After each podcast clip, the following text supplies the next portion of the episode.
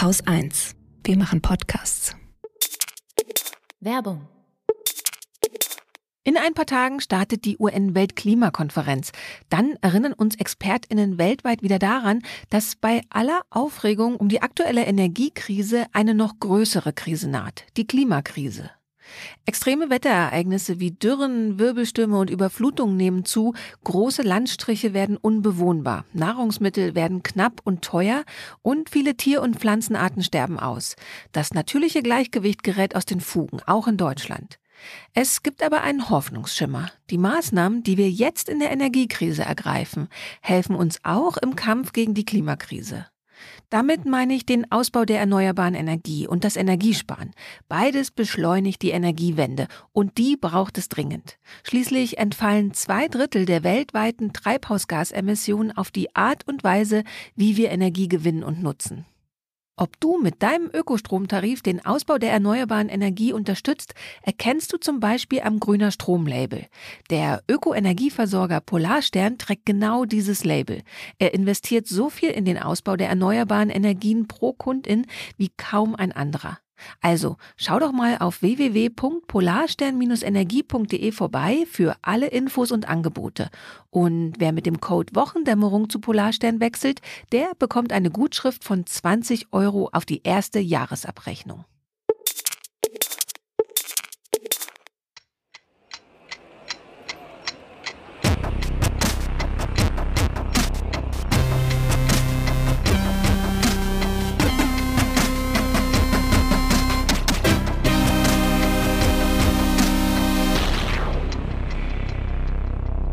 Willkommen zur Wochendämmerung vom 4. November 2022 mit Friedensverhandlungen, dem Ukraine-Krieg, einem Waffenstillstand, Brasilien, der multipolaren Welt, Iran, dem Ursprung von SARS-CoV-2, einer kleinen Erinnerung an Covid-19, einer mythischen Substanz, Shamjaf zu Haiti, Olaf Scholz, einer guten Nachricht, Klimaklebchen, dem Limerick der Woche, dem Börsenticker Holger Klein und Katrin Rönecke. Ich überlege, ob ich mit meinem Rant anfange. Oh je, oh je, oh je. Mm, das Ach komm, ich, ja, lass sie sich ärgern. Also, was ist passiert? Diese Woche in Berlin hat ein Betonmischerfahrer eine Radlerin überfahren. Zur gleichen Zeit hat's Klimaklebchen auf der Stadtautobahn gegeben. Wegen denen hatte die Polizei zwei Spuren dicht gemacht und es gab Stau. Um die Radlerin unter dem Betonmischer rauszuschneiden, hätte ein Spezialfahrzeug der Feuerwehr nützlich sein können. Das stand aber in genau dem Stau, von dem ich gerade gesprochen habe. Und es stand da vor allen Dingen deshalb, weil wie so oft die Rettungsgasse nicht ordentlich funktioniert hatte. Was daraus dann medial und vor allen Dingen auch sozialmedial und politisch gemacht worden ist, wenigstens implizit gemacht worden ist, ist, die Frau ist gestorben, weil die Leute sich festgeklebt haben. Ja. Und das stimmt halt nicht. Das stimmt noch nicht mal ansatzweise. Das kannst du drehen, wie du willst, das kannst du differenzieren, wie du willst. Das stimmt nicht. Der Betonmischerfahrer hat die Radlerin überfahren und das hätte der so oder so gemacht. Und das hätte er nicht tun sollen. Könnten wir vielleicht da, auch nochmal festhalten. Da kommen wir dann später nochmal dazu. Also ich bin ja noch bei der Phänomenologie. Jetzt hm. geht's in die Ontologie. Ähm, ich habe zwei schöne Tweets, fand ich. Also es gab sehr viele, auch sehr viel Unsinn, sehr viel Kluges. Anna Meyer hat geschrieben und das fand ich sehr gut. Eine Frau ist gestorben, weil ein Betonmischer sie überfahren hat. Ich finde es zynisch, aus politischem Kalkül so zu tun, als wäre der Tod einer Radfahrerin in dieser Stadt ein außergewöhnliches Ereignis. Mhm. Das Tragische an der ganzen Sache, die Idioten ja, sind wir alle. Und das ärgert mich so, weil wir uns nämlich von den äh, berühmten interessierten Kreisen, in diesem Fall ist es die politische Rechte und deren Presseorgane, weil wir uns halt von diesen interessierten Kreisen ablenken lassen, mal wieder ablenken lassen, von gleich zwei Elefanten, die im Raum stehen. Der eine Elefant, der im Raum steht, ist die Klimakrise. Ja. Daran wollen wir nicht erinnert werden. Das macht nämlich Unannehmlichkeiten, daran erinnert zu werden, weil wir gleichzeitig daran erinnert werden, dass unser Verhalten falsch ist. Ja? Und darum arbeiten wir uns lieber am Überbringer der schlechten Nachricht ab. Vollkommen ja. egal, auf welche Weise er die überbringt. Ja, vollkommen ja. egal. Sie hat ja der letzte andere. Woche meinen Rant weggelassen zum Thema Van Gogh, ne? Suppe ja, genau. auf Van Gogh. Mhm. Genau, es ist genau das gleiche ja. Motiv. Äh, so. das, der zweite Elefant ist totgefahrene Radler. An totgefahrene Radler wollen wenigstens wir Kraftfahrer nicht erinnert werden, weil dann müssten wir nämlich damit aufhören, auf der Straße das Recht des Stärkeren gelten zu lassen, das nämlich auf der Straße letztlich gilt. Zumindest punktuell, wenn dann irgendwann mal die Polizei kommt, wenn es dann irgendwann mal zu Gerichtsverfahren kommt, dann gilt wieder die Stärke des Rechts. In der Situation, auf der Straße, im Verkehr, gilt das Recht des Stärkeren und wir Kraftfahrer setzen das auch stets und ständig durch. Und sich damit auseinanderzusetzen, ist auch unbequem. Und darum werden auch alle Autofahrer immer ganz, ganz wuschig, wenn irgendwas passiert, dass sie zusätzlich darauf hinweist. Und dann gibt's halt die übliche Reaktanz. Und die sehen wir bei dieser getöteten Radlerin mal wieder ganz besonders eindrucksvoll. Natürlich sind dann gerade so Leute wie die regierende Bürgermeisterin Dr. Giffey ganz schnell vorne dabei, sich auf die Klebchen zu stürzen, weil je lauter sie in diese Richtung tönt, desto schwieriger wird's, die Frau zu fragen, warum denn eigentlich immer noch Radler in Berlin plattgefahren werden. Ja. Einen ursächlichen Zusammenhang jedenfalls zwischen dem Unfall dieser Radlerin und den Klimaklebern herzustellen, das ist mindestens fahrlässig. Und was ich unterstelle, wenn ich wohlwollend bin, dann unterstelle ich, dass der Rest das nicht aus Gehässigkeit macht, sondern aufgrund eben dieser kognitiven Verzerrung, Autofahren ist asozial und so. Bisschen und wer dann jetzt noch ist auch dabei kommen. Ja, natürlich, aber klar, Denkfall, das ist ja, das ist ja, ja ein Kontinuum. Ja. Und wer jetzt hier so auf intellektuell macht und dann so hätte, könnte, ja, aber, wenn, aber, ob, ne, ne, ne, ne, da man kann ja ganz tolle Wolken schlagen bei diesem Thema gerade, sieht man ja auch auf Twitter und mit Sicherheit auch auf allen anderen sozialen Netzwerken. Er sollte sich erst mal fragen, warum ihn das alles nicht interessiert, wenn Rettungsfahrzeuge zum Beispiel deshalb nicht durchkommen, weil jemand in zweiter Reihe parkt.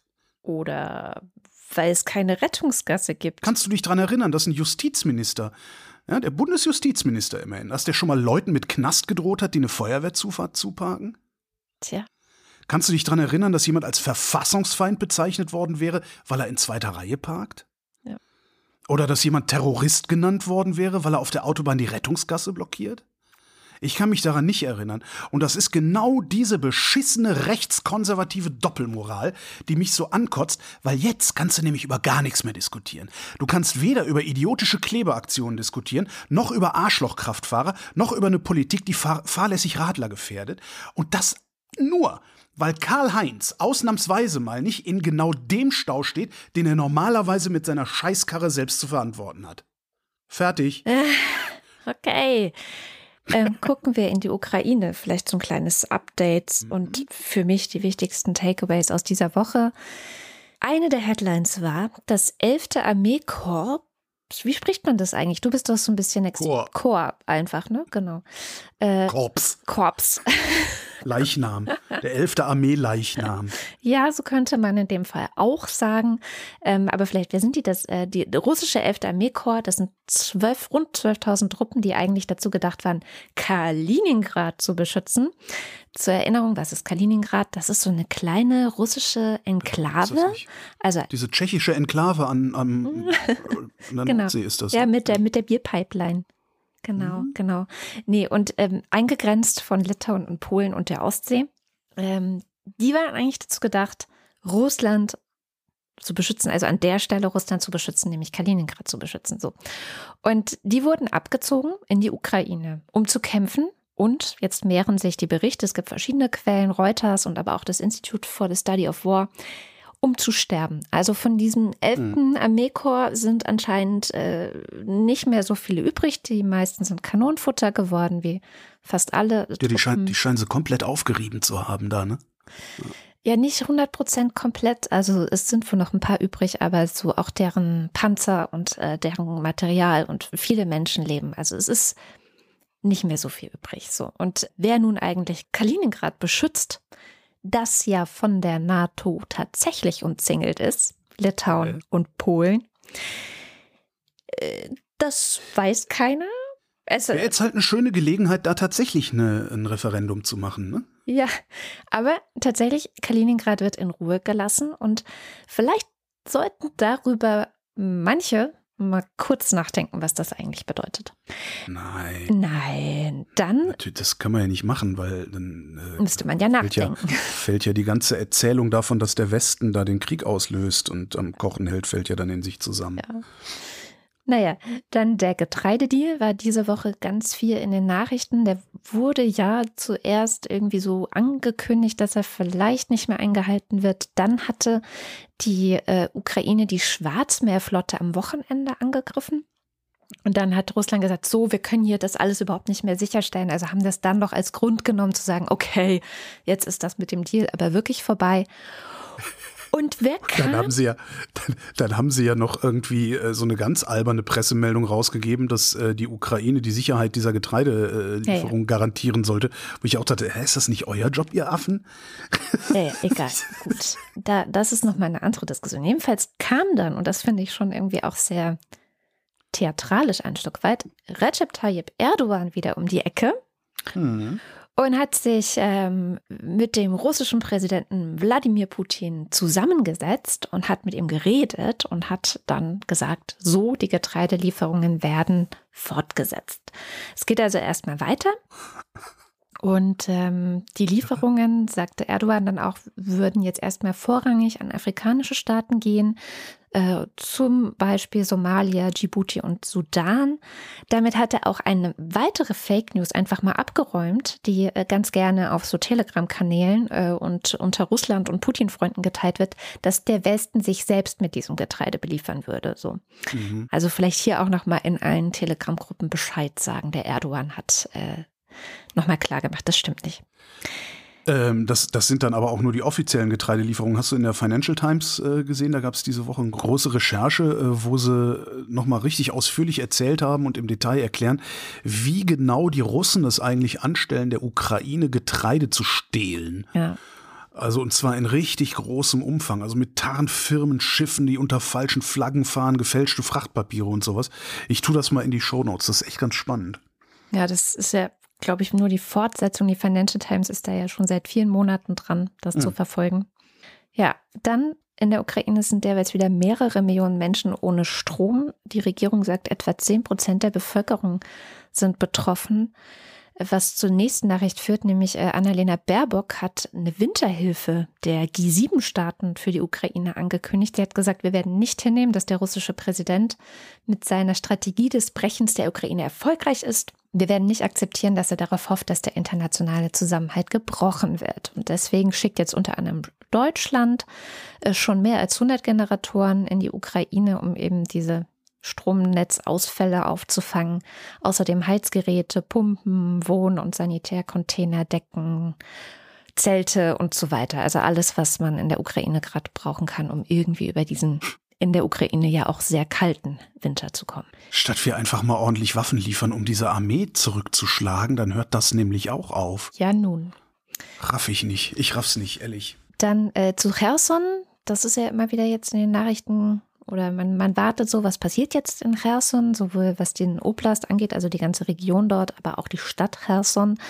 Ähm, jetzt wird gemunkelt, dass die Truppen der Russen wohl bald abgezogen werden würden. Die würden das wohl vorbereiten und dann sollen sie in den Osten stationiert werden. Das war jetzt aber für mich nicht so wirklich möglich, das irgendwie zu verifizieren. Also von daher beobachten wir mal, was passiert. Es ist ja oft so, dass, also finde ich zu meinem Leidwesen, dann am Wochenende immer die Ukraine irgendwelche Tatsachen schafft. Ähm, mal schauen, was diesmal passiert. Ja, ist immer so Wochendämmerung ja. fertig aufgezeichnet, ja, und dann so was Samstag. Spektakuläres passiert. Genau. Ja. das ist irgendwie, ja. Dann, äh, ähm, nee, ich bin noch nicht fertig. So. Scholz ist in China.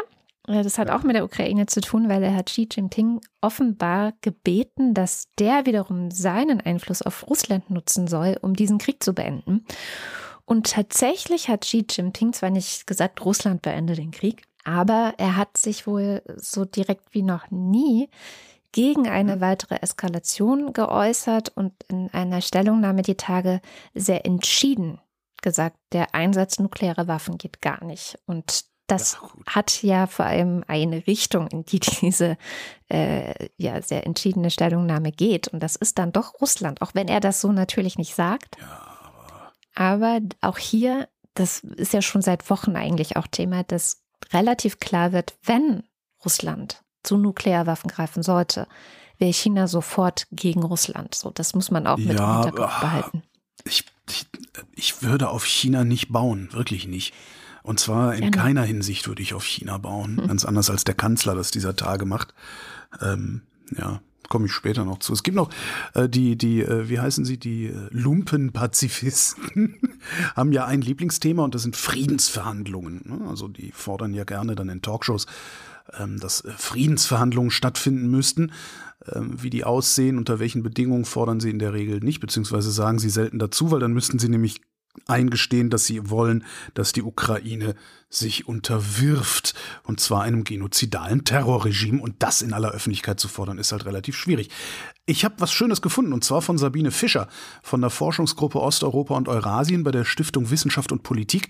Die hat einen Aufsatz geschrieben, und der lautet Friedensverhandlungen im Krieg zwischen Russland und der Ukraine. Mission Impossible. Hm.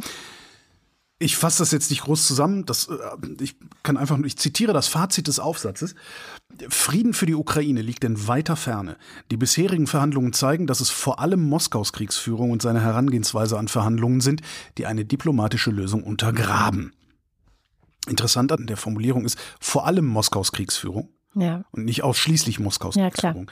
Das Interessante an dem Artikel ist nämlich, und darum empfehle ich den an dieser Stelle, den mag sich jeder und jede durchlesen, äh, sie rekapituliert die Geschichte des russischen Überfalls auf die Ukraine seit 2014. Sehr kompakt, sehr verständlich, inklusive den Fehlern, die auch der Westen gemacht hat in dieser ganzen Geschichte. Sehr gut. Was in keiner Weise entschuldigt, was die Russen gerade treiben. Es ist aber wichtig, ich finde es ja auch genau. wichtig, dass wir unseren eigenen Anteil an diesem Krieg auch immer wieder reflektieren. Genau. Das Ding läuft halt tatsächlich bis heute, bis zum Getreidedeal äh, ist, der, ist der Aufsatz. Also wirklich sehr, okay. sehr interessant. Sehr schön. Ähm, eine gute, vielleicht etwas gute Nachricht habe ich noch. Ähm, RBB Kontraste und die Deutsche Welle haben eine Recherche vorgelegt. Da sind verschiedene Stimmen aus dem russischen Geheimdienst FSB zu hören, die so ziemlich unisono sagen, so der Krieg ist verloren. Leute verlassen auch den Geheimdienst, was so sehr ungewöhnlich ist. Und es gibt immer wieder Leaks so von internen Dokumenten, äh, die von einem Wind of Change äh, sprechen sollen im FSB. Ja. Verlinke ich in den Shownotes, ist vielleicht ein bisschen zur Aufmunterung ganz gut geeignet. Das ist vielleicht auch wieder das, was ich gerne hören will. Ja, ne? absolut. Aber manchmal, wenn man über diese ganze Scheiße gesprochen hat, dann will man genau sowas mal lesen und dann kann man auch ins das Wochenende stimmt. gehen. Ich habe, ich habe ja gerade gesagt bei Scholz, wo du Scholz sagtest, mhm. ja, komme ich auch noch zu. Ich habe versucht zu verstehen, was der Bundeskanzler außenpolitisch gerade treibt. Ja. Und hast du es geschafft? Nein. Das ist das eigentlich Interessante und eigentlich würde ich es damit gar nicht in die Sendung bringen, weil es ist am Ende ist es sind nur unzusammenhängende Gedanken bei rumgekommen. Ähm, ich habe einiges gelesen. Es gibt äh, gerade diese Woche ein paar sehr gute, sehr lange Stücke, unter anderem in der Times, im Spiegel. Ähm, es gibt in der Financial Times, in der Zeit. Äh, ja, wo war denn noch? Irgendwo gab es noch was. Also es ist praktisch jede, jede größere nationale, internationale Publikation hat lange, lange Stücke über Scholz und seine Außenpolitik. Mhm. Und ganz am Ende, ganz am Ende bleibt so der Eindruck übrig, dass der Scholz dass er im Grunde feige ist und nur labert. okay. Das ist das der, jetzt, der versucht, der versucht so einen ganz seltsamen Spagat zwischen China, der EU und den USA der Zukunft. Davon ausgehend, dass die Republikaner den nächsten Trump spätestens in zwei Jahren da an der Macht haben und die USA dann komplett ausfallen als Schutzmacht über Europa. Das scheint ihn irgendwie äh, so ein bisschen auch in Richtung, in, in eine Richtung zu treiben, dass er China ein bisschen näher an sich binden will oder sich näher an China binden will, weil für den Fall, dass China USA eskaliert, könnte dann äh, Deutschland da irgendwie äh, so als Vermittler oder was auch immer dienen. Gleichzeitig düpiert er aber auch äh, sämtliche anderen EU-Staaten. Ja. Hatten wir ja auch schon mit diesem 200 Milliarden Paket, äh, mit dem sich Deutschland dann raussubventioniert aus der Krise und die anderen fallen hinten über, wo Scholz dann aber auch sagt, nein, das stimmt ja gar nicht, wir, wir, wir, äh, wir denken ja an die EU, immerhin zahlen wir das meiste Geld in die Europäische Union.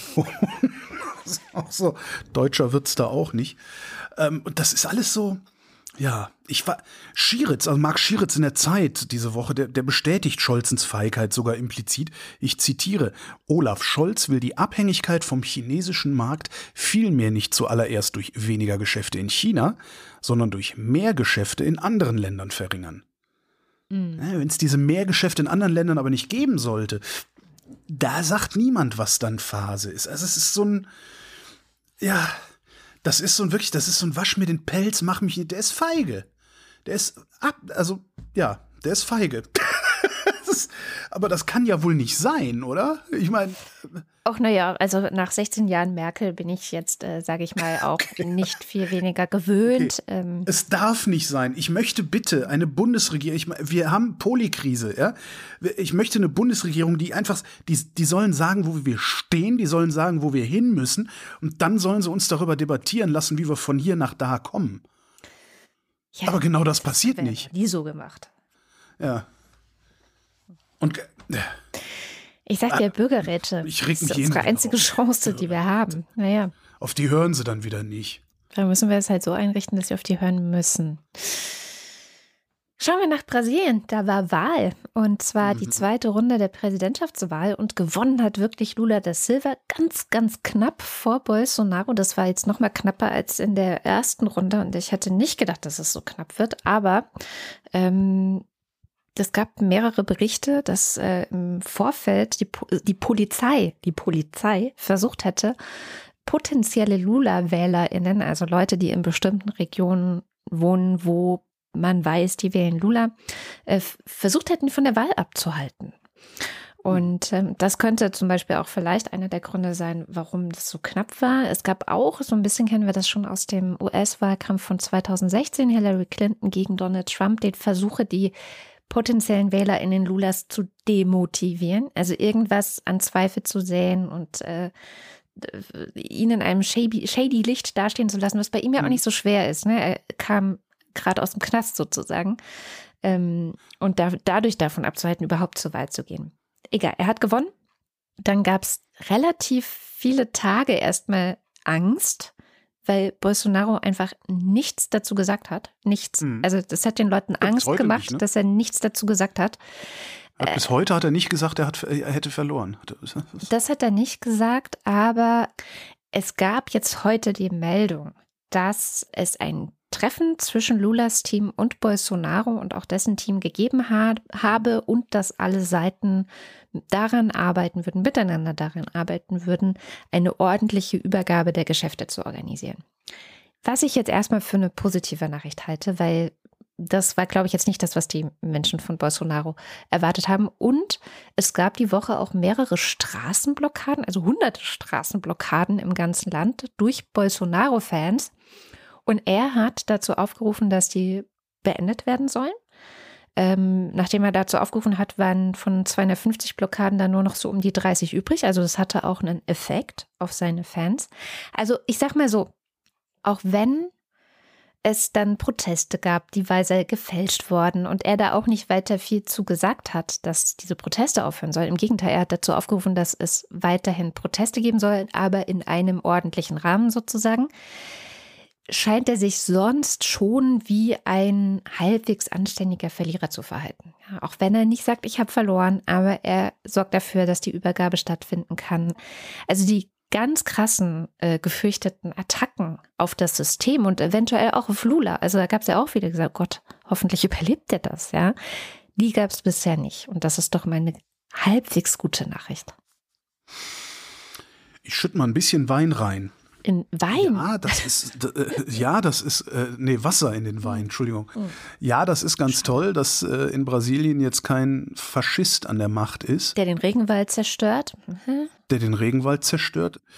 Lula da Silva hat im Mai dieses Jahres in einem Interview im Time Magazine ähm, sich als Watnik zur Verfügung gestellt, also als jemand, der russische Propaganda verbreitet, so wie dieser eine Professor Johannes Watnik, du kennst den. Ja. Der hat in diesem Interview gesagt, der Westen würde Zelensky ja ermuntern, Krieg zu führen, was im Umkehrschluss bedeutet, dass Russland ja gar keinen Krieg will, sondern letztlich ja Opfer ist in diesem Krieg. Die USA und die EU hätten Russland zusichern sollen, dass die Ukraine nicht in die NATO aufgenommen würde, was sie haben und was mittlerweile ja auch als Schutzbehauptung Russlands äh, sich, sich rausgestellt hat. Er hat gesagt, die Sanktionen würden den anderen Ländern viel mehr schaden als Russland und man bräuchte die ja eigentlich gar nicht, was genauso nicht stimmt. Jetzt mag das sein, dass der damals noch schlecht informiert war oder ein bisschen auf die Kacke hauen wollte. Mag aber auch sein, dass er viel stärker, viel dichter an der Seite Russlands steht, als uns lieb sein Glaube kann. ich auch nicht. Was er nämlich propagiert, auch in diesem äh, Interview in der Time, ist die sogenannte multipolare Welt, was ja letztlich der Ausfluss oder die andere Seite der, der verschwörungstheoretischen Medaille ist, die behauptet, dass der Westen, also, also unsere Wertegemeinschaft, ne, Demokratie, Liberalismus, Pluralismus, äh, oder die USA, weil die sind ja der Satan, die ziehen ja die Fäden. Irgendjemand muss ja mal die Fäden ziehen. Und wenn es nicht die Jorden sind, dann sind es die USA also dass der Westen würde sich gewaltsam Hegemonie über den Rest der Welt verschaffen wollen, unipolare Welt und sowas und nur China und Russland und vielleicht noch ein paar andere so autokratische Staaten, Indien, Iran, was weiß ich, Brasilien große Länder ja. könnten sich dagegen stellen. Und Brasilien zählt dazu. Brasilien ist ein sehr, sehr großes Land Eben. in Südamerika. Ja. So. Das heißt, es könnte durchaus sein, dass Lula dem Westen weit weniger wohlgesonnen ist, als der Westen sich gerade freut, dass Lula Präsident wird in Brasilien. Ich weiß es nicht. Ich fand es nur bemerkenswert und wollte es nicht unerwähnt lassen. Ähm, ja, einerseits mal gucken, ne? Also ja, aber einerseits was mal, mal gucken, was er aus Brasilien macht, andererseits mal gucken, was er für eine Außenpolitik macht, weil ich glaube, das sind auch nochmal zwei ganz, ganz wichtige unterschiedliche, genau. unterschiedliche Dinge. Ähm, weil am Ende wird er sein Öl wahrscheinlich trotzdem lieber an den Westen exportieren, weil der besser zahlt. Schauen wir mal. Aber ich glaube, was Lula macht, ähm, ich hatte das auch gelesen, das äh, Interview, und was viele andere auf der Welt gerade machen, ist halt ein Festhalten an ihren alten Erzählungen und Prinzipien. Das gleiche kannst du beobachten bei der Nichtregierungsorganisation ATTAC, für die Lula auch immer zum Beispiel eine so eine ähm, so eine Lichtfigur war, als er schon mal ja. Präsident war, weil er eben auch so viele Dinge von, also die Ideen, wie könnte man ein lang Land auch links regieren, wie geht Gerechtigkeit, wie kann man Armut abbauen, mhm. wie kann man soziale Sicherheit in so einem Land, so einem Riesenland wie Brasilien ähm, schaffen und so weiter. Da waren ja wahnsinnig viele gute Ideen und Ansätze, die der Mann hatte. Und ich habe das Gefühl, dass die da gerade auch in eine Richtung gehen, dass ja halt viele alte Erzählungen der Westen ist das Problem. Wir beuten den Planeten aus, wir ähm, auch wieder der Westen in erster Linie und so weiter, dass die einfach weitererzählt werden. Und er knüpft da einfach an. Äh, du meinst, er knüpft da an, weil er nicht anders kann oder weil er da sein Publikum bedienen muss? Ich glaube, dass er es einfach so gewöhnt ist, so zu denken. Ich glaube, wenn du gewöhnt bist, auf eine bestimmte Art zu denken, es ist manchmal, je älter du wirst, auch schwer, da wieder rauszukommen. Ja, und, und dieser, dieser latente Anti-Amerikanismus, der Klar. da ja immer durchscheint, immer. den den habe ich ja auch. Ich auch.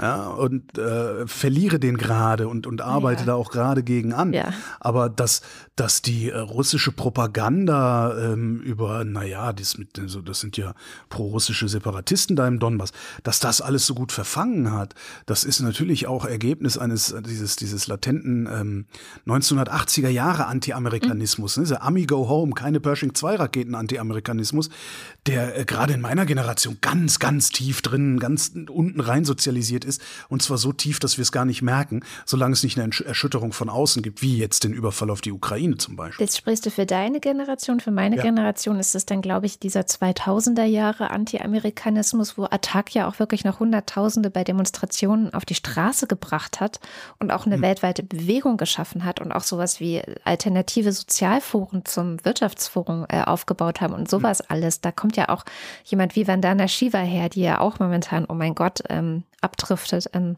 Sphären, ja. wo man denkt, ach du Scheiße, ja, ja. Okay. Äh, also. Das ah, ist schon ganz spannend, ne? Wir, wir, wir, wir, leben, wir leben ein Leben im absoluten Komfort, äh, wirklich äh, extrem weich gebettet. Selbst die Ärmsten in unseren westlichen Gesellschaften, denen geht's noch, noch um Längen besser als überall anders. Und naja. das Ganze unter einem Schutzschirm eines Landes, das wir den ganzen Tag verspotten.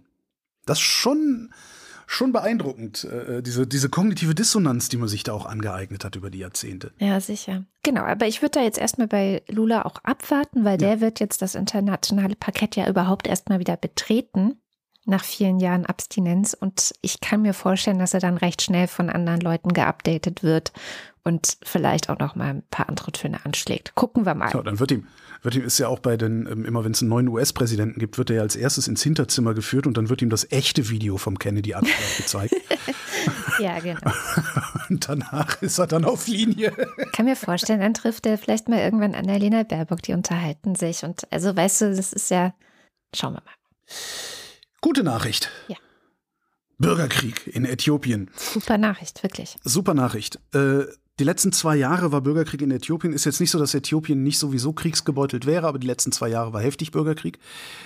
interessanterweise ist ja, wenn man sich so diese Bürgerkriege anguckt, insbesondere in, in, in äh, ehemaligen Kolonien, auch, auch gerade auf dem afrikanischen Kontinent geht es häufig um Bodenschätze und sowas alles. In Äthiopien nicht, da ging es außer um Macht, um gar nichts. Und zwar ähm, das Problem ist eigentlich nur, also es gibt im, im Norden des Landes eine Provinz, die heißt Tigray, haben wir häufiger schon mal gehört, den Namen. Äh, in Tigray gibt es die TPLF, das ist die Volksbefreiungsfront von Tigray. Die hatten früher im gesamten Staat, also im zentral regierten Staat, mehr Macht und mussten die unter Präsident Abiy ab 2018 abgeben. Also haben halt nicht mehr so viel Einfluss gehabt. Vor zwei Jahren hat die Zentralregierung dann wegen Covid die Wahlen auf unbestimmte Zeit verschoben. Tigray hat gesagt, nee, Freunde, wir machen trotzdem Wahlen. Die TPLF hat haushoch gewonnen, die Regierung hat die Wahl für ungültig erklärt, dann gab es, Achtung, Spannungen. Die haben sich dann entladen, das Ganze ist zu einem Bürgerkrieg geworden. Äh, Millionen Menschen leiden da Hunger. Hunderttausende sind gestorben in diesen zwei Jahren, nicht zuletzt durch Hunger und durch Krankheiten, weil nicht nur die Nahrungsmittelversorgung, sondern auch die Gesundheitsversorgung ist zusammengebrochen. Und diese Woche gab es dann die Meldung, dass die äthiopische Regierung und die äh, Vertreter Tigras, also TPLF, äh, eine geordnete und koordinierte Entwaffnung vereinbart hätten und die Wiederherstellung von Recht und Ordnung und den ungehinderten Zugang zu Hilfsgütern. Hm. Ich hoffe, es bleibt bei dieser guten Nachricht. Das hoffe ich auch. Dann schauen wir doch mit Shamjaf gleich mal weiter in ein anderes, ziemlich gebeuteltes Land, was immer mal wieder auf dem Radar erscheint, wenn man sich Sorgen macht um das Land. Es geht um Haiti. Oh. In Haiti wurde letzten Freitag, also heute vor einer Woche, Eric Jean-Baptiste getötet. Ähm, wer das war und so weiter, erklärt gleich Sham. Äh, seitdem ähm, hat das riesige Wellen geschlagen, auch international. Und äh, Sham hat sich für uns mal so ein bisschen durch den Informationsdschungel geschlagen. Es gab nämlich auch jede Menge Fake News um das Ganze und versucht für uns aufzuarbeiten, was da gerade los ist und was gerade so alles ähm, ja auf dem Spiel steht oder auch international überlegt wird zu unternehmen. Ja, da ist sehr viel los. Ich äh, denke mir immer so, wenn ich da manchmal nicht durchblicke, wie blicken denn Menschen durch, die sich gar nicht so richtig mit dem Thema befassen. Genau, wie du schon gesagt hast, ähm, ein Politiker, ein sehr bekannter Politiker ist letzte Woche getötet worden. Äh, leider ist es ein weiterer Politiker. Wir wissen, dass letztes Jahr zum Beispiel der Präsident des Landes, Rovenel Moïse, auch getötet wurde.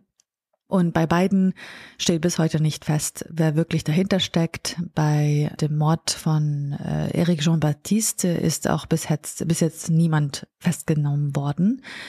Wer ist Baptiste? Ähm, er ist der, er ist ein sehr bekannter Politiker, wie schon gesagt, ehemaliger Präsidentschaftskandidat und er ist auch Vorsitzender einer kleinen Mitte-Links-Partei in Haiti, äh, der Rally of Progressive National Democrats Party, also der RNDP, und zugleich auch Besitzer von eines der größten Lotteriegesellschaften des Landes.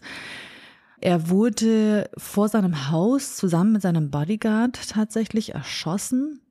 Und dieser Mord an Baptiste, der könnte tatsächlich jetzt weitreichende Folgen haben, ähm, vielleicht sogar zu einem wichtigen Wendepunkt in Haiti führen.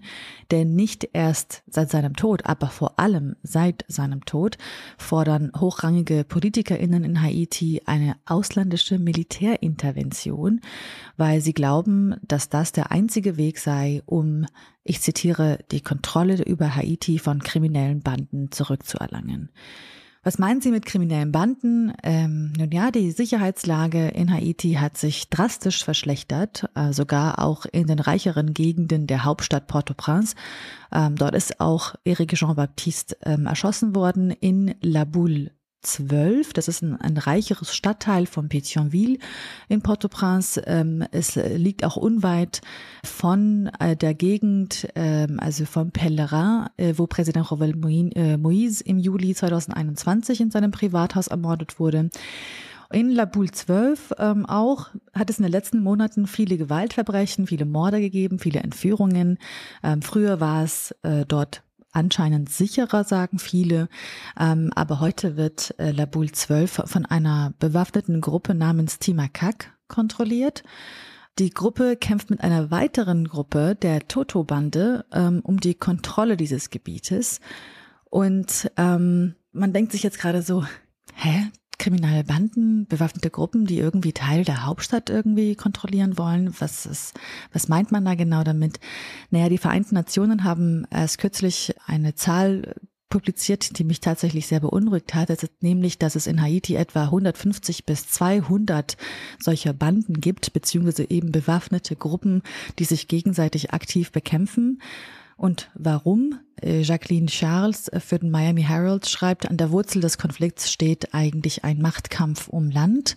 Also ein Konflikt auch, der tatsächlich sehr große Opfer hatte, also der nach Angaben der Internationalen Organisation für Migration ähm, eigentlich mehr als 113.000 Menschen dazu gezwungen hat, ihre Häuser zu verlassen äh, zwischen Juni und August dieses Jahres. Also es, es ist nicht über Jahre hinweg, sondern innerhalb dieser zwei, drei Monate, äh, davon eben fast 90.000 von diesen Menschen aufgrund von Gewalt in der Stadt, die mit Konflikten zwischen Gangs, Gangs und Polizei sowie sozialen Konflikten verbunden ist. Und leider wird es immer schlimmer. Eine der einflussreichsten bewaffneten Gruppen Haitis haben ähm, seit letztem Monat die Kontrolle über ein wichtiges Tanklager in Port-au-Prince übernommen und so eben Tankstellen und wichtige weitere Geschäfte zur Schließung gedrängt. Ja, diese Nachricht, gepaart mit der Tötung von Baptiste, von Rovenel Moïse letztes Jahr, gepaart mit dem Mord an einem Journalisten tatsächlich auch letzten Sonntag, Romelson Vilsin.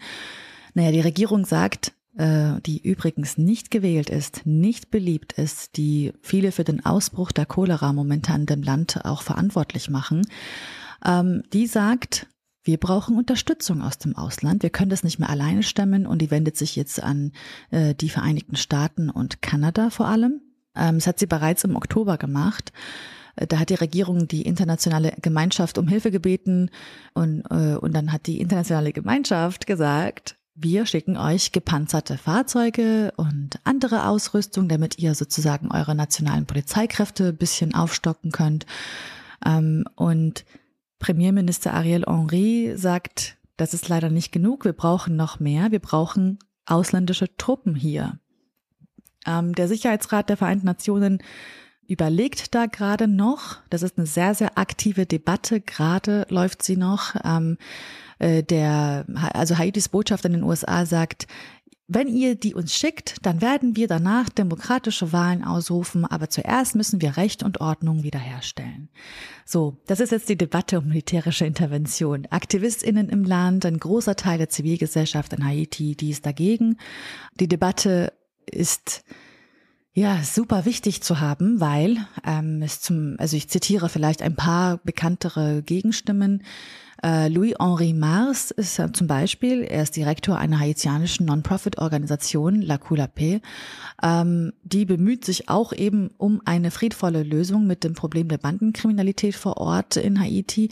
Und die sagt, wir hatten doch bereits schon so viele militärische Inter Interventionen äh, vom Ausland 1915, 94, 2004.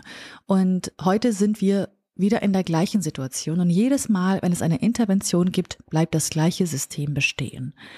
Es gibt auch Stimmen aus der Wissenschaft, aus, also außerhalb Haitis auch, die da sagen, haben recht. Zum Beispiel jetzt Claire Anton, äh, Anton Payton, eine Wissenschaftlerin, die die äh, Geschichte Haitis eben aus dem 20. Jahrhundert studiert äh, sagt, ja, die, die schreibt in einem Artikel für The Conversation, sagt sie ja, obwohl frühere ausländische Interventionen in Haiti oft im Namen von Stabilität und Demokratie gestartet wurden, haben sie sich nicht fähig erwiesen, beides oder überhaupt eins zu bieten.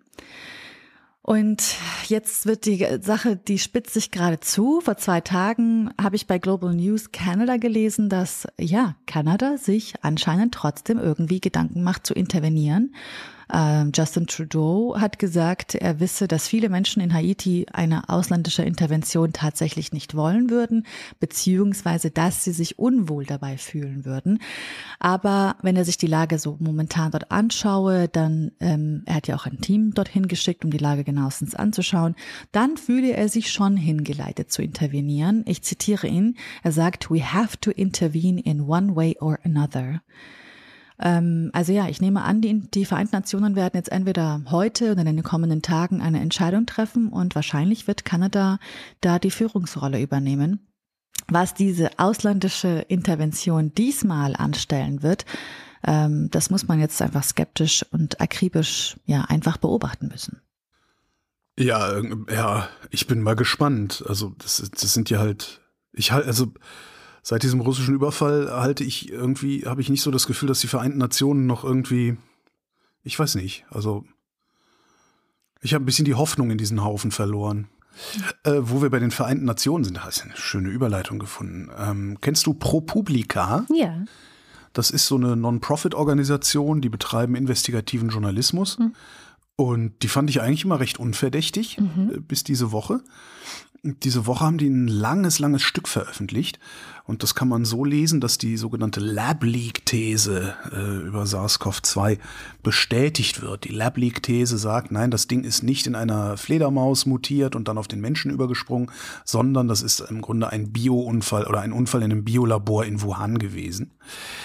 Ähm, deren Kronzeuge ist jemand, den sie als besonders sprachbegabt beschreiben. Ähm, der will sich einen Stapel Memos angesehen haben, die die Zustände am Wuhan Institute of Virology beschreiben. Und auf diese Sprachbegabung weisen sie besonders hin, weil die Memos in, äh, sie nennen es Parteisprech formuliert sein sollen, was so eine formalisierte Sprache ist, die dazu neigt, Dinge nicht klar zu benennen. Mhm wo sie schon anfangen zu interpretieren. Was, was der sagt, der Typ ist, ähm, es würde aus diesen Unterlagen hervorgehen, dass es Ende 2019 zu einer ernsten Situation im Labor in Wuhan gekommen sei. Und wer will, kann das interpretieren als denen ist ein Virus entfleucht.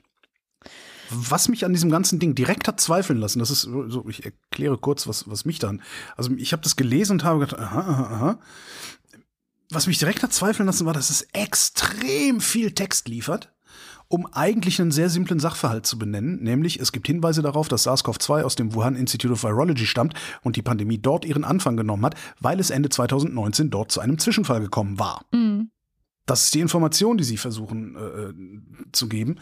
Dafür brauchen sie aber, ich weiß es nicht, 20 Minuten lesen äh, oder sowas das war so, ich habe es gelesen, habe gedacht, aha, es kommt mir Spanisch vor irgendwie. Alleine wegen dieser Textwüste und diesem, ah, der ist ein solches Sprachtalent und die, und so, die reiten da sehr drauf rum. Es ist so eine, so eine fast schon so eine James Bond-eske Figur, äh, die sie da aufbauen. Dann habe ich es weggelegt und ein paar Tage später ähm, habe ich dann so Artikel gefunden, wo sich ein paar andere Leute den mal angeguckt haben, diesen Beitrag, äh, vor allen Dingen WissenschaftlerInnen, teilweise auch Muttersprachler, und die haben festgestellt, ProPublicas Sprachgenie hat einen Übersetzungsfehler gemacht. Ach je. Und das ganze Ding von ProPublica basiert im Grunde auf diesem Übersetzungsfehler. Es gab nicht ein Problem zu einem bestimmten Zeitpunkt, sondern es gab Probleme, wie es immer Probleme gibt, und die sind zu einem bestimmten Zeitpunkt benannt worden. ProPublica macht aus The Grave Situation a Grave Situation. Oh. Und von da aus bauen die ihre ganze Argumentation auf. Am schönsten zusammengefasst hat es eine französische Forscherin, Flo Debar heißt die, die schreibt, der Artikel liest sich, als würde jemand der Brandstiftung bezichtigt, weil er Brandschutzübungen durchgeführt hat. Mhm. Und es hat noch einen Beitrag in diese Richtung gegeben, auch aus der vergangenen Woche, und zwar von einem Senator aus der Trump-Partei, also von den Republikanern. Richard Burr heißt er. Burr. Entschuldigung da mag man jetzt unterstellen, dass aus der Richtung erst recht ein gesteigertes Interesse daran besteht, äh, das Ding chinesischer Willkür in die Schuhe zu schieben, weil China Virus, ne? Mhm. Dieser Artikel wird denen auch von WissenschaftlerInnen um die Ohren gehauen, ähm, die vor allen Dingen klarstellen, dass äh, da, also die Republikaner oder dieser Burr Report, grundsätzlich missverstanden hätte, wie so ein Biolab funktionieren würde und noch wichtiger, wie so ein Biolab betrieben wird, nämlich auch mit allen möglichen Problemen und Verwaltungsakten, die dahinter hängen und sowas. Und dieses Geraune scheint wiederum auf einem Memo zu basieren, in dem irgendjemand damit prahlt, also in China, in Wuhan, in dem irgendjemand in China damit prahlt, Probleme gelöst zu haben, die höchstwahrscheinlich gar nicht so groß waren, wie dieser jemand vorher behauptet hat. Kennen wir alle, ne? Oh, das wird dauern, bis ich das fertig produziert habe. Tatsächlich dauert es eine Stunde und man gibt es aber erst nach drei Stunden ab. Ne? Mhm. So, das kennen wir ja. Äh, so, das ist das eine. Und das ist dann auch noch falsch übersetzt worden.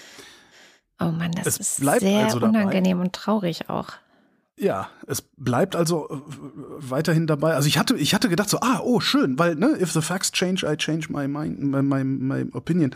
Also ich hatte gedacht, es gibt was Neues, es gibt vielleicht irgendwie was Wasserdichtes und dann kann man mal wieder neu denken. Hm. Ist aber nicht. Also es ist weiterhin, es ist nicht sicher, ob das Virus natürlich mutiert ist oder ob es aus einem Labor stammt. Die Wahrscheinlichkeit für eine natürliche Muta Mutation ist aber um ein Vielfaches größer als diese Laborthese. Also bleibt es eine natürliche Mutation. Zumindest in meinem Kopf. Ist blöd für ProPublica, in der Tat, ja. Bleiben wir bei Covid-19 SARS-CoV-2. Und zwar gibt es äh, äh, mittlerweile auch Studien darüber, dass es gehäufte Todesfälle gibt im Nachgang äh, oder in der Pandemie, sagen wir es mal so, äh, bei Jüngeren und zwar wegen akutem Herzinfarkt. Jetzt ähm, kann man denken, aha, okay, komisch. Letztes Jahr wurde aber schon eine Studie von The Lancet oder die in The Lancet veröffentlicht wurde, festgestellt, ja, wenn man an Covid erkrankt ist, dann steigt das Risiko an akutem Herzinfarkt zu erleiden um das drei- bis achtfache. Weil es ist eine Gefäßerkrankung und die Herzgefäße sind davon nicht verschont. So. Und ähm, jetzt wurde eben geguckt, wie ist das denn gerade so? Man schaut gerade recht viel auf Übersterblichkeiten immer noch. Ah. Die sind nämlich ganz interessant und man hat festgestellt, aha, okay, also die Übersterblichkeit ist interessanterweise momentan bei jungen Leuten besonders hoch, also äh, Menschen zwischen 25 und 44. Mhm. Verglichen mit äh, älteren Leuten, also die, die älteste ähm, Altersgruppe hat auch eine Übersterblichkeit. Alle haben gerade immer noch eine Übersterblichkeit. Die Pandemie ist halt nicht vorbei. Ähm, Nö. Aber wie, wie viele Tote haben wir mittlerweile wieder? 250 am Tag oder sowas, ne? Oder? Ich habe leider äh, da nicht mehr den Überblick. Tut mir leid. Ich guck mal nach. Erzähl guck mal doch mal. Ja, und äh, dann kommen die ersten Helden an und sagen, ja, es liegt garantiert an der Impfung. Da gibt es auch Forschung zu, die herausgefunden hat, so die Wahrscheinlichkeit an diesen Herzinfarkten zu sterben wird durch die Impfung um die Hälfte gesenkt. Also nein, es ist nicht die Impfung, ähm, sondern im Gegenteil, die Impfung schützt sogar noch mal davor, dass einem das passiert, aber auch nur um die Hälfte gesenkt. Das heißt, die, es bleibt ein Risiko, ja, also es ist nicht, mhm. nicht weg. Und das ist eine, eine Nachricht, die sich meiner Meinung nach überhaupt nicht genug verbreitet, dass die Infektion auch bei Geimpften eine gewisse Gefahr mit sich bringt und jede weitere Infektion bringt diese Gefahr auch wieder. Also ich kann an meinem eigenen Beispiel sagen, man kann auch zweimal Long-Covid bekommen zum Beispiel. Ja. Mhm. Jetzt ist die Frage, was kann man tun? Ähm, ich finde zuallererst mal nicht auf die STIKO zu hören, ist ein guter Anfang. Ähm, alle anderen Institute in oder fast alle anderen in den anderen westlichen Ländern, die USA, die CDC oder in UK oder auch in Österreich, unserem Nachbarland, empfehlen, dass man drei bis vier Monate nach dem nächsten Kontakt mit dem Virus oder dem Spike-Protein durch Impfung jetzt den Booster sich holen sollte, vor allem auch einen angepassten Booster. Da gibt es zarte Hinweise, dass der doch noch mal einen Unterschied macht, aber vor allem nach oh. hinten raus. Deswegen sind die Hinweise noch zart. Ähm, da müssen wir noch ein bisschen im Auge behalten.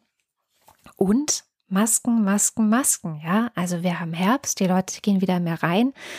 Und ja, ich weiß, es fühlt sich super komisch an, wenn man die einzige Person mit Maske ist. Ich war letzte Woche im Ausland und ich war überall die einzige Person mit Maske überall. Es gab nirgends jemanden, der äh, sie sonst außer mir getragen hätte. Aber hey, ähm, schützt euch selbst, weil was man auch gesehen hat in den letzten Wochen, das habe ich hier immer wieder berichten wollen, dann ist es wieder unter den Tisch gefallen, aber ich möchte es nochmal aufgreifen. Das Virus ist auch wieder in den Alten- und Pflegeheimen angekommen. Das RKI berichtet es seit Wochen. Im Moment gibt es insgesamt einen Rückgang wieder der Inzidenzen vermutlich wegen der Herbstferien in vielen Bundesländern. Aber diese Idee von einem bestimmten Virologen, dessen Namen ich nicht nennen möchte, man müsste ja nur die vulnerablen Gruppen schützen. Die funktioniert halt dummes nicht. Ne? Also, ja, das war doch schon immer dummes ich weiß, Zeug. aber ich möchte einfach jeder, wieder daran erinnern, hat, das. dass es nicht funktioniert. Wenn wir in der Bevölkerung ja. hohe Inzidenzen haben, kommt es auch in den Alten- und Pflegeheimen und bei den ganzen anderen vulnerablen Gruppen, die nicht in Alten- und Pflegeheimen sind, an. So. Und auch noch ein wichtiger Reminder, vielleicht haben wir es vergessen. Es gibt ja sehr viele Leute, die sagen, ich habe keine Angst davor. Ich glaube, ich werde das schon irgendwie abwettern. Ich bin ja geimpft. Ich, ich, ich. Ja. Aber wenn wir von einer Reproduktionszahl sprechen, die die letzten Wochen, also gerade sie auch wieder ein bisschen gesunken auf 0,79, aber wenn die bei 1 liegt, bedeutet das, dass jeder Mensch, der erkrankt, im Schnitt auch einen weiteren Menschen ansteckt. Ja? Das heißt, alles, was du denkst über dich, warum es dir schon nichts ausmacht und für dich schon nicht schlimm ist, entscheidest du mit für eine andere Person, die du jetzt noch nicht kennst, aber die du höchstwahrscheinlich anstecken wirst. Ja, aber der so. kann sich ja auch mit einer Maske schützen. Das ist, ja, das ist ja sein Problem, ist ja nicht mein Problem. Ja, also irgendwie habe ich das Gefühl, uns ist so dieses Miteinander gegen Corona komplett abhanden gekommen. Es macht jetzt jeder okay. so sein Ding, ne? Ja, aber das ist doch, das ist doch, was die Leute unter Freiheit verstehen. Die Freiheit, anderen Unannehmlichkeiten bereiten zu können, ohne dafür selber irgendwelche Konsequenzen spüren zu müssen. Das ist, das ist die Freiheit, die die Ferengi uns erklären. Und das kommt bei den Leuten halt total gut an, weil Freiheit ohne Verantwortung ist halt super. Jo, dann, was kann man noch tun? Man kann zu Hause bleiben, wenn man krank ist. Das RKI empfiehlt, auch bei negativem Covid-19-Antigen-Schnelltestergebnis, bitte für drei bis fünf Tage und bis zu einer deutlichen Besserung der Symptome zu Hause bleiben. Kann man auch tun. Eine gute Nachricht, also ich lese, ich lese jetzt wieder die Wochenberichte, weil ich das Gefühl habe, oh, ein bisschen im Auge behalten hier. Ähm, diese Woche der Anteil bestimmter Sublinien von BA5, nämlich das berüchtigte BQ1 und BQ1.1, die von der WHO als Omicron Subvariants under Monitoring eingestuft werden, nimmt weiterhin in Deutschland zu, jedoch auf sehr niedrigem Niveau. Diese beiden Varianten, ich hatte schon ein bisschen von denen erzählt, die wollen wir eigentlich hier gerne nicht haben. Sie sind aber schon hier, aber sie sind weiterhin unter 5 Prozent in ihrem Anteil. Das heißt, selbst wenn sie sich wöchentlich verdoppeln sollten, bis zu meiner Geburtstagsparty sind sie noch nicht dominant. und was ich sehr interessant fand, und dann höre ich auch auf mit meiner SARS-CoV-2, äh, äh, meinem SARS-CoV-2-Bericht. Wir haben Abwasseranalysen. Hast du das mitbekommen? Ja. Ja. Äh, leider ein paar Bundesländer fallen immer mal wieder aus und liefern ihre Daten nicht. Hallo Berlin und Bayern und auch andere. Ähm, das heißt, da hinken wir so ein bisschen hinterher, aber das finde ich total gut, weil da kann man dann nämlich zum Beispiel bestätigen, aha, auch die Abwasseranalysen zeigen, es gibt gerade in den meisten Bundesländern einen fallenden Trend, was Nachweis von Covid im Abwasser oder Covid-Überreste im Abwasser äh, angeht, außer außer in Schleswig-Holstein und Thüringen, da steigt es gerade wieder an. Mhm. Sind da irgendwie die Ferien wieder vorbei oder sowas? Das äh, habe ich jetzt nicht abgeglichen oh. mit den Kalendern. Ja, jedenfalls 233 Tote gestern. Also ja, ähm, okay. das heißt in, in, der Woche locker 1000 Tote äh, hm. an oder mit äh, 1000 Covid-Tote in der Woche. So. Ja, es gibt Neues von der mythischen Substanz mit dem Namen Wasserstoff. Oh. Was man so hört, löst diese mythische Substanz ja alle unsere Probleme Yay. und erlaubt uns bis in alle Ewigkeit so weiterzuleben, wie wir es gewohnt sind. Ach, so schön. Jetzt gibt es eine Studie vom Fraunhofer Institut, die heißt Umrüstung von Flüssiggasterminals auf flüssigen Wasserstoff oder Ammoniak als Träger von Wasserstoff, Analyse der technischen Machbarkeit unter wirtschaftlichen Gesichtspunkten. Ich mach's ganz kurz. Wenn wir die Dinger umrüsten wollen, wird das irre teuer und teilweise wird eine Umrüstung gar nicht möglich sein. Wir wissen so ingenieurstechnisch überhaupt nicht, wie man sowas alles umrüstet. Und die Schiffe können wir nicht einfach so umrüsten, weil die gehören uns nämlich nicht, die sind nur gemietet. Noch kürzer. Die Gasbuden versuchen weiterhin uns mit der mythischen Substanz Wasserstoff zu verarschen. Oder noch kürzer, fossile Industrie und Regierung betreiben Greenwashing. Yay. Link zur Studie in den Show Notes. Ich habe noch ein kleines Update aus dem Iran mitgebracht, weil ich gerne weiter dahin schauen würde. Äh, letzte Woche gab es massive Proteste dort, weil der Tag der Ermordung der Kurdin Gina Amini, mit der das ganze Jahr alles äh, begonnen ist, war da 40 Tage her. Und da sind die Leute auf die Straße gegangen, äh, sind, gab auch einen Protestmarsch zum Friedhof, wo sie begraben ist. Und ähm, jetzt am Wochenende wird es dann 50 Tage sein. Das heißt, ähm, da wird es wahrscheinlich auch wieder losgehen. Und was machen die Revolutionsgarden? Sie schießen. Also laut Augenzeugen haben sie auch auf Trauernde auf dem Friedhof geschossen. Und ich glaube, das ist nur eine der vielen Facetten, wie grausam und brutal und also wirklich auch moralisch abgrundtief ähm, das Ganze da gerade abläuft. Die Zahl der Toten kann man nur schätzen momentan. Ähm, es gibt Versuche, dass die Namen und die Gesichter der Opfer festgehalten werden. Ich empfehle da aktuell den Instagram-Account von Joko Winterscheid.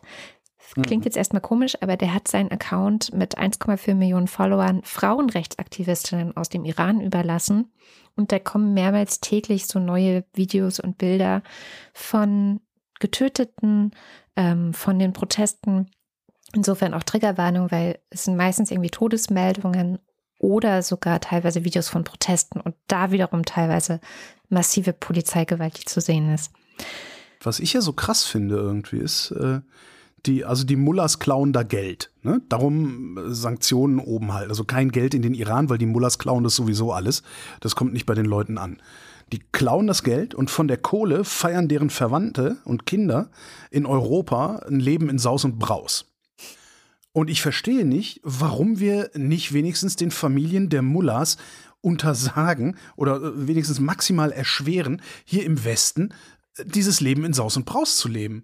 Du siehst immer mal wieder, also es gibt ja auch so Leute, die dann deren Instagram-Profile äh, äh leer räumen. Hm. Also du, du, siehst ständig irgendwie Mullerkinder, die hier sich aufführen, äh, als wären sie Heidi Klum. Ja, und zu Hause sorgen deren Verwandte dafür, dass, dass, dass, dass, die, dass die Leute erschossen werden, nur weil sie Freiheit wollen. Warum gestatten wir denen das? Warum gibt es nicht wenigstens, das ist auch sowas, wenn es die Staaten schon nicht schaffen, warum werden die nicht gestalkt auf Teufel komm raus? Das verstehe ich irgendwie nicht. Die Anständigen haben halt zu viel Anstand. Ja. Ähm, das Auswärtige Amt hat äh, die Woche deutsche BürgerInnen dazu aufgerufen, den Iran zu verlassen. Das will auch mhm. meistens was heißen. Und Annalena Baerbock setzt sich dafür ein, dass die EU die iranische Revolutionsgarde als Terrororganisation einstuft. Und vielleicht Warum wäre das. dauert das alles so lange? Ja. Es macht mich fertig, wirklich genauso wie mit diese, diese Ukraine-Scheiße. Ja. Warum dauert das alles so lange? Entschuldigung.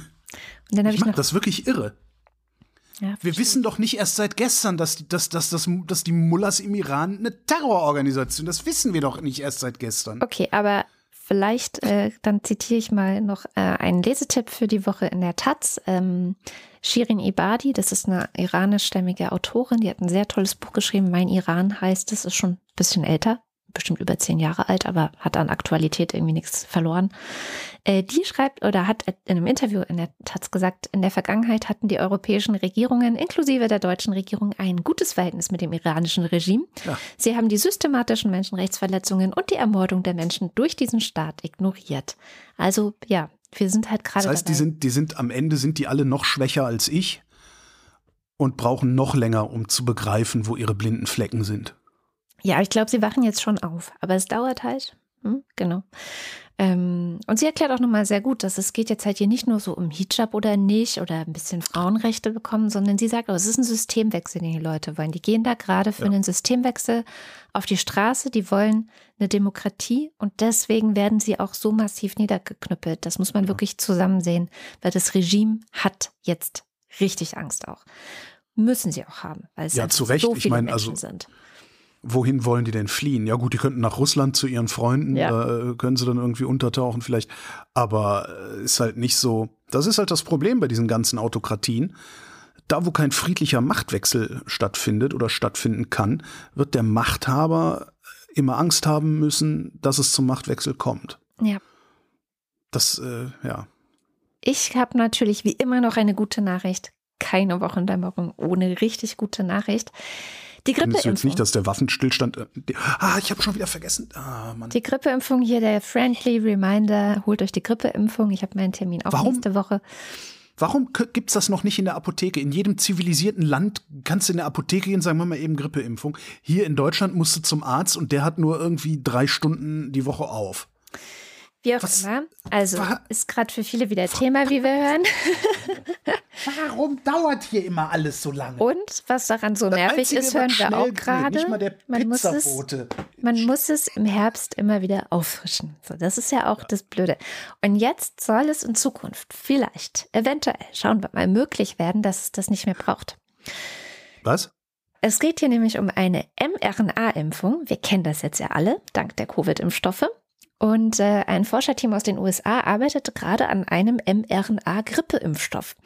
Und mhm. dieser mRNA-Grippeimpfstoff, an dem die jetzt arbeiten, der soll verschiedene äh, Strukturen enthalten, die dann wiederum in ganz vielen Grippeviren vorkommen. Also die haben irgendwie vier verschiedene Strukturen äh, entdeckt, die in ganz vielen verschiedenen Grippeviren vorkommen, sodass dieser mRNA-Impfstoff eine sehr breite Immunität hervorrufen würde, die dann vielleicht auch länger reicht als bis zum nächsten Herbst. So, soweit die Theorie. Ähm, den Impfstoff gibt's, der wurde entwickelt.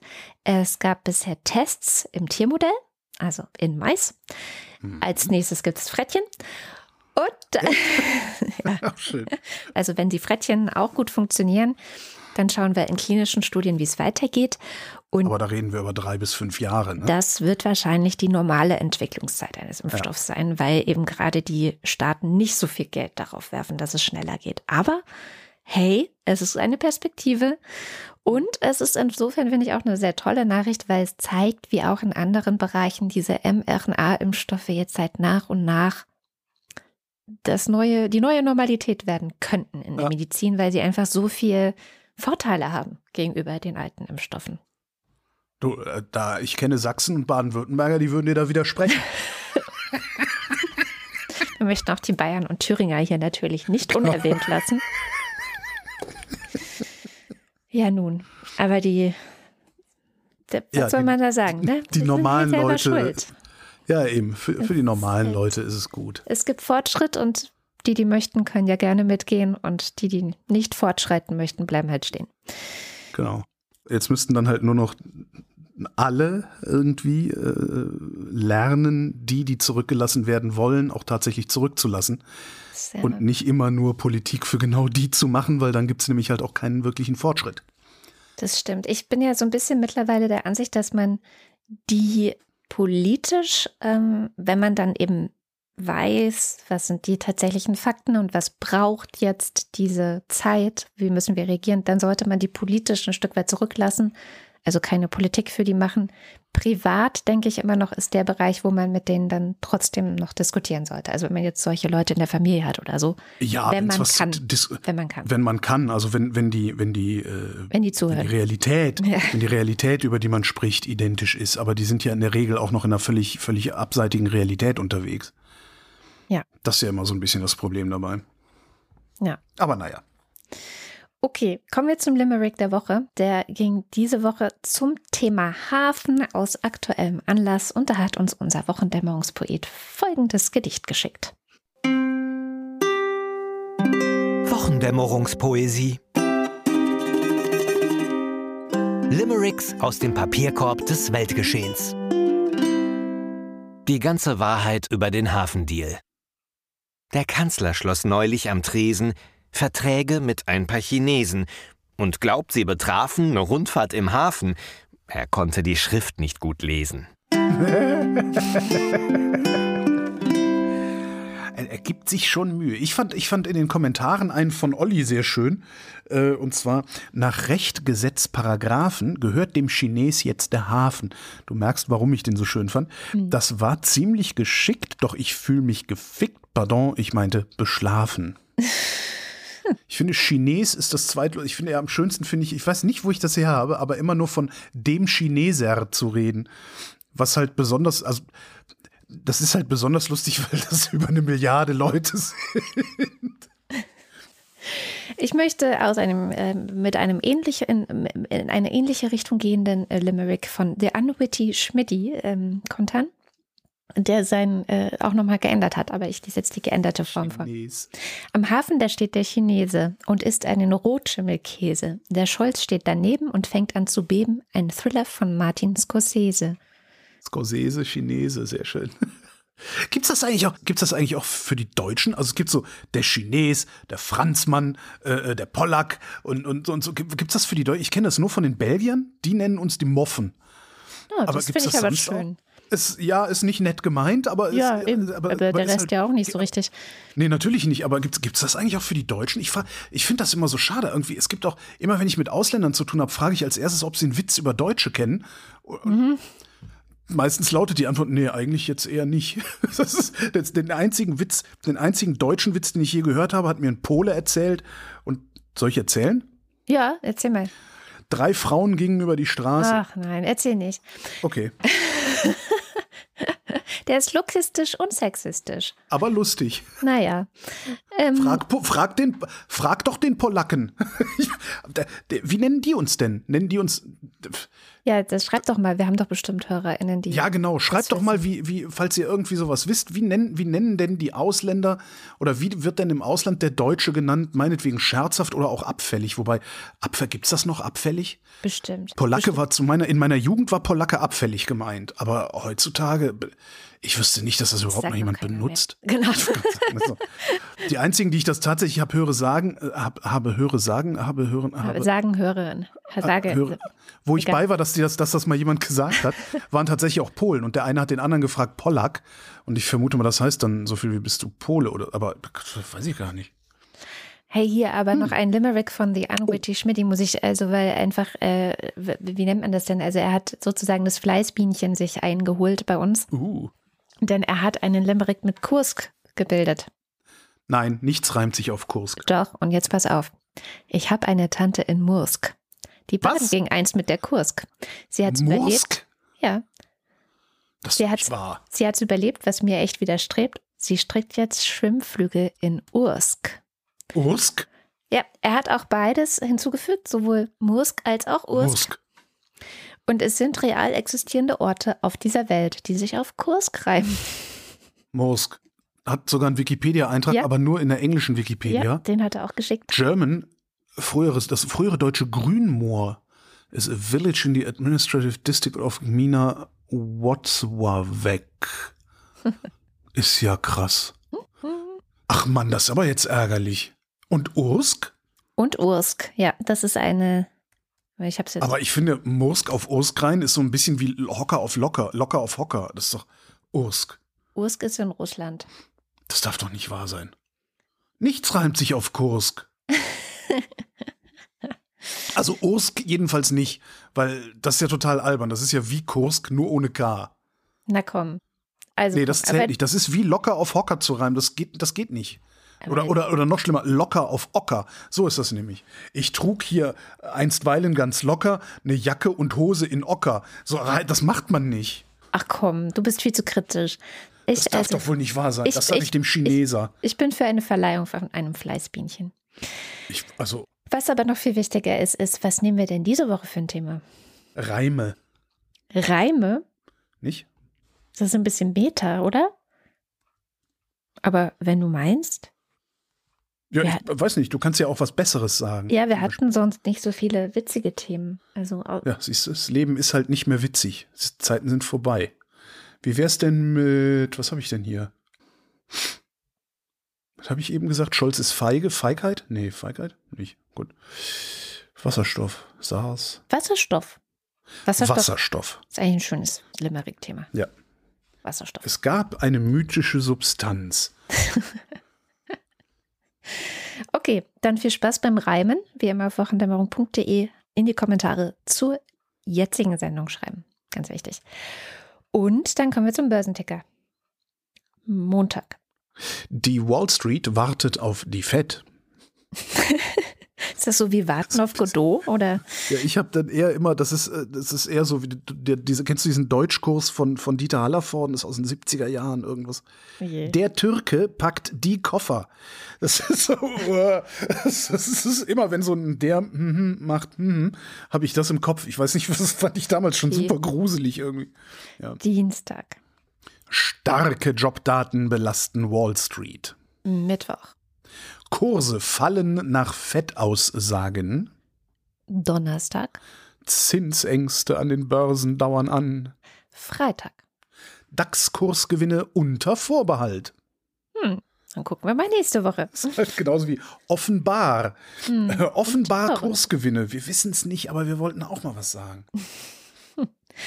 Kommen wir zum Faktencheck. Heute wieder mit Katharina Alexander. Hallo Katharina. Hallo Katrin. Was hast du denn in den vergangenen etwas mehr als zwei Stunden noch finden können, was du gern ergänzen oder korrigieren würdest? Also ich habe heute äh, recht wenig dabei, aber dafür viel zu einem Thema und zwar zu eurem ersten Gesprächsthema, dem Unfall und inzwischen äh, Tod der Radfahrerin, die von dem Betonmischer überfahren wurde.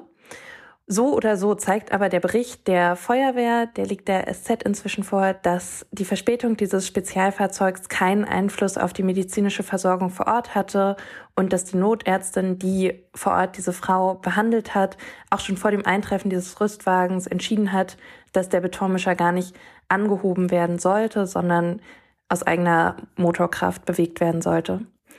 Ähm, dann noch eine kleine Zahl, um sozusagen Holgers These zu stützen, dass äh, autofahrende Menschen nicht so gerne darüber nachdenken, was dabei passiert. 2021 wurden in Berlin im Schnitt täglich mindestens elf Personen, die mit dem Rad unterwegs waren, leicht verletzt. Täglich. Und zehn Menschen insgesamt sind letztes Jahr bei Fahrradunfällen verstorben.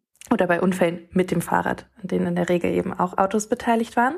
Sehr heißes Thema immer noch. Habe vorhin noch mal auf Twitter geguckt und mhm. ja, immer noch Thema. Genau. Und dann habe ich noch ein, eine zweite ganz kleine Sache mitgebracht, ähm, weil du ja die steigende Viruslast im Abwasser in Thüringen und Schleswig-Holstein angesprochen hattest und dann Holger sagte, hm, vielleicht haben da die Ferien gerade aufgehört. Ja, aber auch in einigen anderen Bundesländern sind die Herbstferien vorbei. Also das als alleinige Begründigung zieht irgendwie nicht. Mhm. Sehr gut, vielen Dank für die Ergänzung da. Sehr gerne. Und dann habe ich ja noch eine eigene äh, Korrektur zu machen, die mir dann beim Schneiden aufgefallen ist. Und zwar habe ich gesagt, dass die Impfung die Wahrscheinlichkeit für einen Herzinfarkt nach der Infektion halbieren würde. Da habe ich mich aber auf einen Tweet bezogen von Johann Holzmann, der hatte äh, eine Studie gepostet und hatte falsch gelesen. Da stand Myokarditen, also die Myokarditis, und zwar ist damit diese Herzmuskelentzündung gemeint, die eben häufiger auch nach der Impfung auftritt. Deren Risiko wird durch die Impfung um 50 Prozent gesenkt bei einer Durchbruchinfektion und nicht das Herzinfarktrisiko. Das habe ich aber nochmal nachgeschaut. Tatsächlich wird auch das Herzinfarktrisiko durch die Impfung signifikant gesenkt. Das hat eine Studie im Juli 2022 herausgefunden. Die hat Geimpfte und Ungeimpfte, ähm, die an Covid-19 erkrankt sind, verglichen und geguckt, wie häufig ist da eben äh, der Herzinfarkt dann infolgedessen aufgetreten. Und da liegen die Zahlen zwischen 40 und 48 Prozent Senkung. Also auch hier signifikante Senkung. Nur nicht ganz die Hälfte. So viel zur Korrektur nochmal an meiner eigenen Stelle. Packe ich auch in die Shownotes. Dir vielen Dank für deinen Faktencheck. Gerne. Ciao. Und damit sind wir am Ende der Sendung. Und wie immer am Ende der Sendung, vielen Dank, dass ihr unsere Sendung möglich macht. Wir sehen ganz schön viel Bewegung, äh, ein Kommen und Gehen in den UnterstützerInnen. Echt? Echt? Ja. Werden wir irrelevant? Werden wir unbeliebt? Nein, ich sagte ja kommen und gehen, nicht nur gehen. Das ist sehr schön, weil es ist natürlich momentan für viele auch nicht leicht, sich sowas hier, so ein Hobby noch nebenher zu halten. Ähm, insofern freuen wir uns über jeden, der äh, jetzt vielleicht neu dazukommt, weil vielleicht doch noch ein bisschen was übrig ist. Wenn ihr uns auch unterstützen wollt, auf wochendämmerung.de findet ihr alle Wege, wie das möglich ist. Und einer der Wege führt über Steady. Da gibt es die Ultras und den Fanclub und deren Namen lesen wir jetzt vor. Darf ich mal was sagen? Hm. Können wir nicht mal langsam ein anderes, ein anderes Bonussystem uns einfallen lassen, als am Ende immer eine halbe Stunde die Namen vorzulesen? Ich arbeite da an was. Ich habe da was in der Pipeline. Oh, die Pipeline. Schönes Limerick-Thema, die Pipeline. Die Pipeline. Die Wasserstoffpipeline in Kursk reimte sich nicht auf Mosk. Ey, ich muss, also Polen, wir müssen reden. So geht das nicht.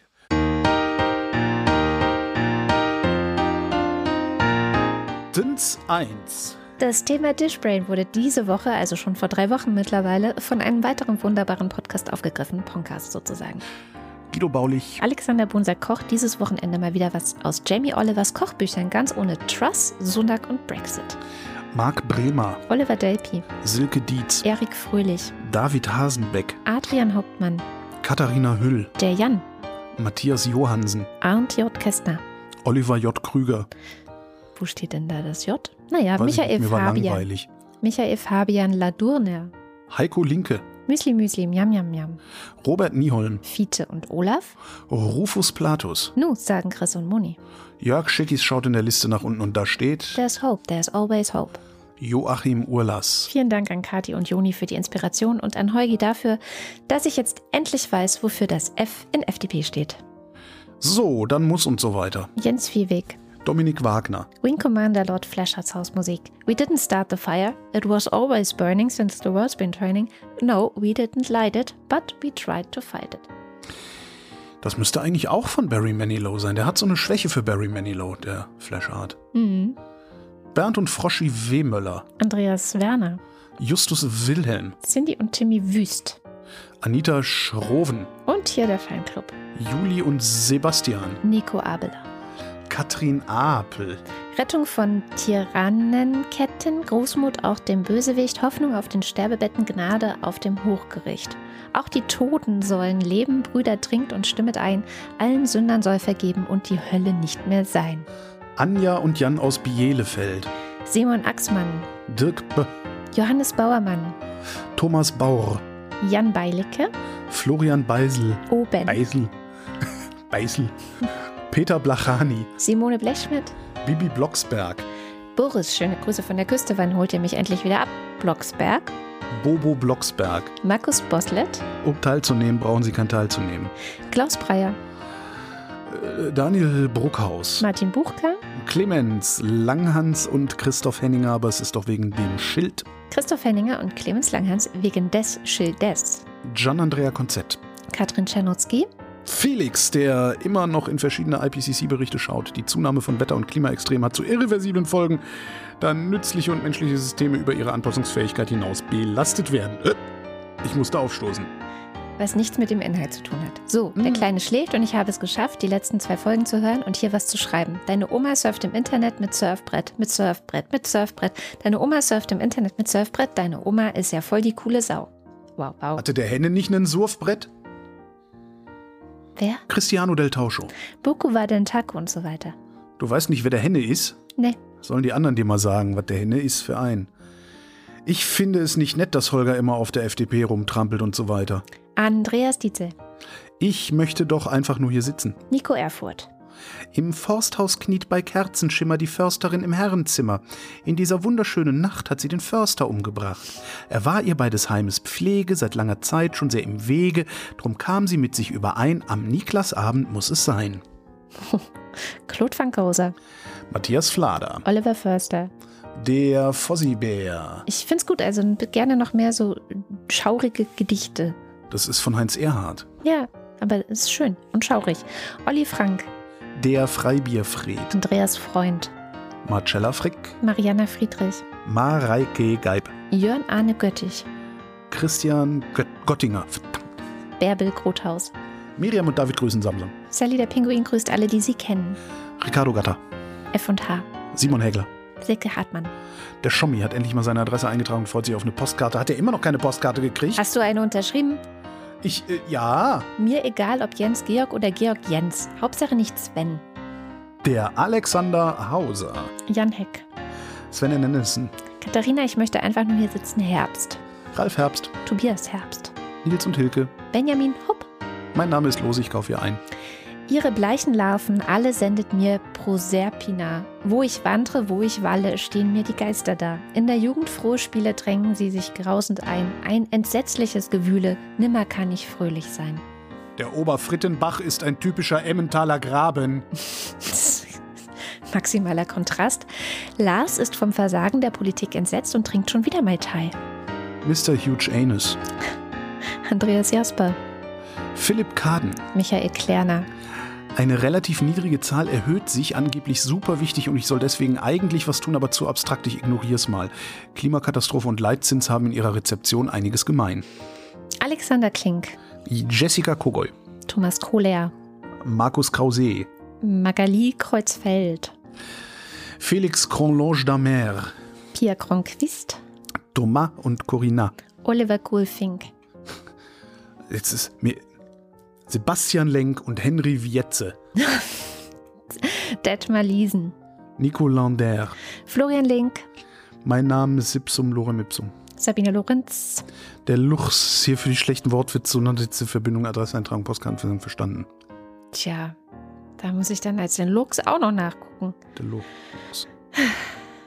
Naja, Also Leute, wenn ihr neu dazu kommt und eine Postkarte wollt, dann schreibt die Adresse bitte gleich dazu, weil sonst müssen wir es Monate später mühevoll raussuchen. Die neuen werden uns oben angezeigt. Das ist einfach.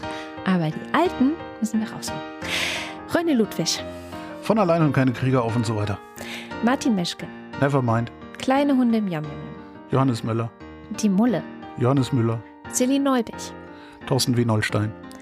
Marit Jod, du bist dran, das ist Kölsch. Nee, das du ist Kölsch, ich kann kein Kölsch. Ja, weil hier mal irgendjemand was in deinem Dialekt, also im Thüringischen, reinschreibt, dann werde ich das übernehmen, das vorzulesen. Das Thüringische ist nicht mein Dialekt.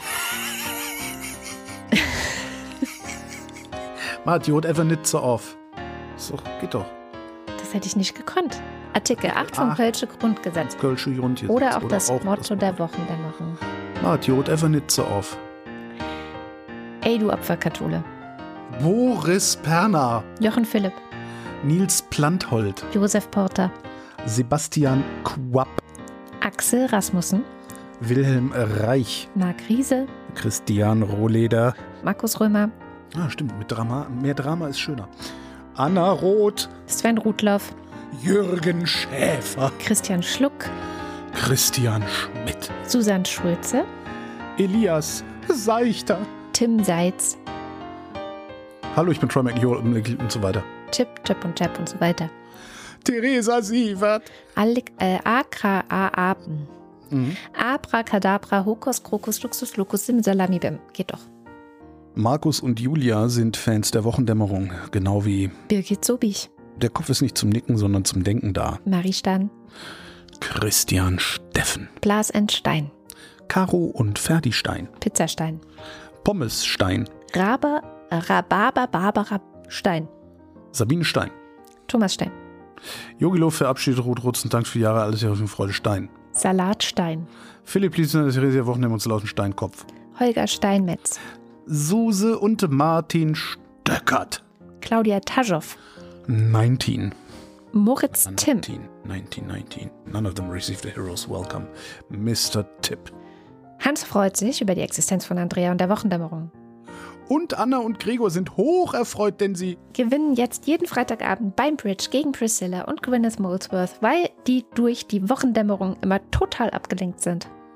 Kathi und Joni, Martin Unterlechner, Jan van Winkenreue, Audra Fischer, Fischer, Fischer, Yannick Völker, Michael Völksen, Fischer, Fischer, Fischer, Fischer oder Fischer?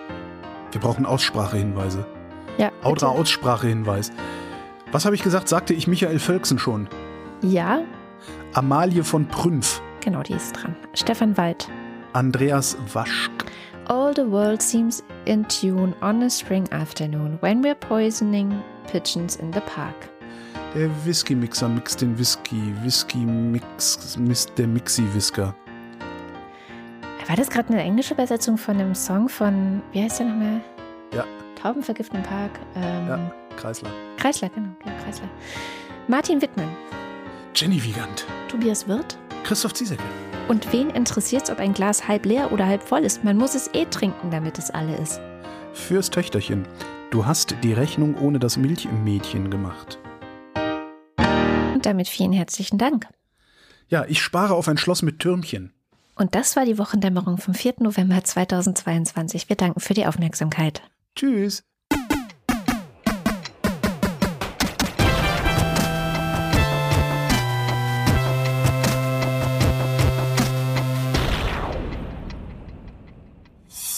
Eine Produktion von Haus 1.